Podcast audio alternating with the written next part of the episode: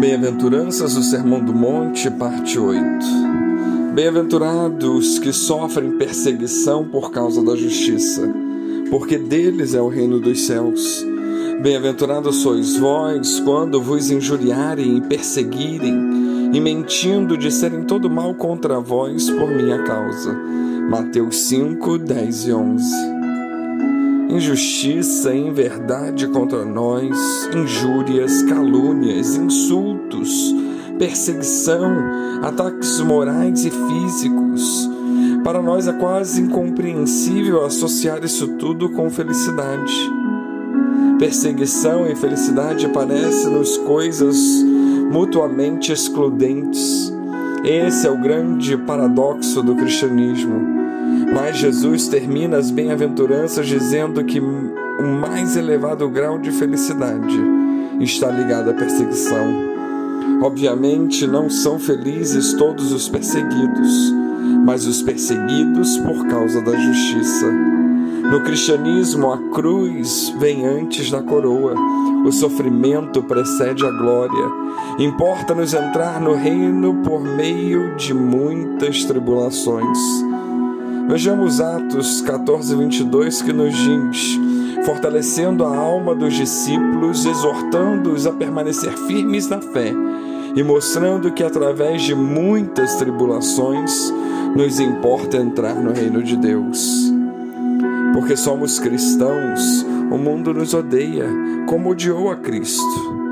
João 15, 18, 19 e a parte B do verso 20 diz: Se o mundo vos odeia, sabei que primeiro do que a vós outros me odiou a mim. Se vós fosseis do mundo, o mundo amaria o que era seu. Como todavia não sois do mundo, pelo contrário, dele vos escolhi. Por isso o mundo vos odeia. Se me perseguiram a mim, também perseguirão a vós outros.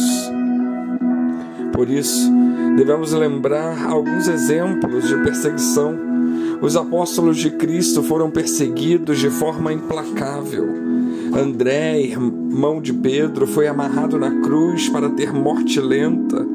Pedro ficou preso nove meses e depois foi crucificado de cabeça para baixo. Paulo foi decapitado por ordem de Nero. Tiago foi passado ao fio da espada por ordem de Herodes, Agripa I. Mateus, Bartolomeu e Tomé foram martirizados. João foi deportado para a ilha de Patmos.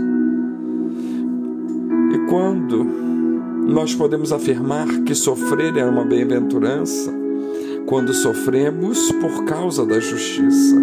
Alguns tomam a iniciativa de opor-se a nós não por causa dos nossos erros, mas porque não gostam da justiça da qual temos fome e sede. A perseguição é simplesmente o conflito entre dois sistemas de valores irreconciliáveis. Sofrer pelo erro não é bem-aventurança, mas vergonha e derrota. Sofrer pelo erro é punição e castigo, e não felicidade. Um cristão não é feliz ao ser perseguido por ter transgredido a lei de Deus. Os cristãos sofriam porque eram desprezados pelos outros membros da família. Sofrer é bem-aventurança ainda quando sofremos por causa do nosso relacionamento com Cristo. O mundo não odeia o cristão, mas odeia a justiça, odeia Cristo. O mundo odiou Jesus e o levou à cruz. Assim, quando o mundo vê Cristo em nossa vida, em nossas atitudes, o mundo também nos odiará. E como devemos enfrentar tudo isso, toda essa perseguição? Com profunda alegria. Não devemos buscar a vingança como o incrédulo, nem ficar de mau humor, nem lambendo nossa ferida, cheios de autopiedade, nem negar a dor como os estoicos, e muito menos gostar de sofrer como os masoquistas.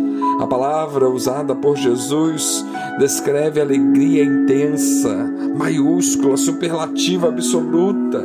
A palavra é exultai, que significa saltar, pular, gritar de alegria. Vejamos o que diz Pedro em sua primeira carta, no capítulo 3, versículos 14 a 17. Mas, ainda que venhais a sofrer por causa da justiça, bem-aventurados sois. Não vos amedronteis, portanto, com as suas ameaças, nem fiqueis alarmados. Antes, santificai a Cristo como Senhor em vosso coração, porque se for da vontade de Deus, é melhor que sofrais por praticardes o que é bom do que praticando o mal. Quando estivermos sendo perseguidos por causa da justiça e por causa de Cristo, saibamos que não estamos sozinhos nessa arena. Atrás de nós marchou um glorioso exército de profetas de Deus. A perseguição é um sinal de genuinidade, um certificado das credenciais dos súditos do reino e da autenticidade cristã, pois assim perseguiram aos profetas que viveram antes de vós.